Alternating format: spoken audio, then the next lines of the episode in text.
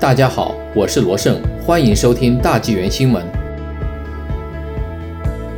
卑诗禁止非必要跨区旅行，警方可随机检查。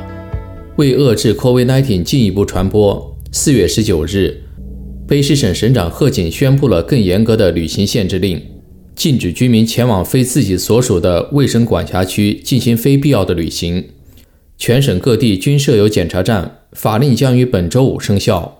公共安全厅长范和雷本周五将发布相关的法令，新规将允许警方随机拦车检查。贺锦说，这与假日季节针对司机分心驾驶的路边检查不同，他们将是随机检查。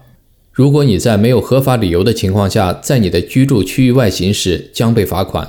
他补充说，警察的这项权利仅限于检查与非必要旅行相关的事宜，没有额外的权利。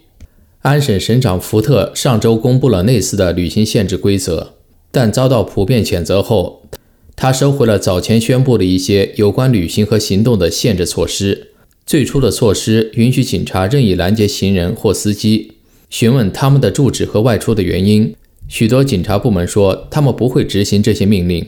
贺锦表示，该省正在与旅游运营商合作，确保他们不接受本地区以外的游客预订。卑诗渡轮公司也将减少航班，并取消旅行房车的预订。渡轮服务将联系已预订的乘客，询问他们的旅行是否属于必要的出行。在卑诗省与亚伯塔省的边界将设立告示牌，警告人们不要进入卑诗省，除非是必要的旅行。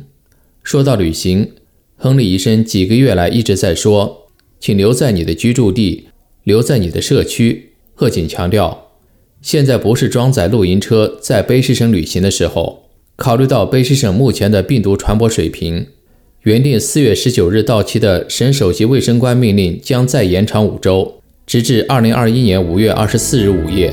包括目前对餐馆、酒吧、酒馆以及室内团体健身活动的限制。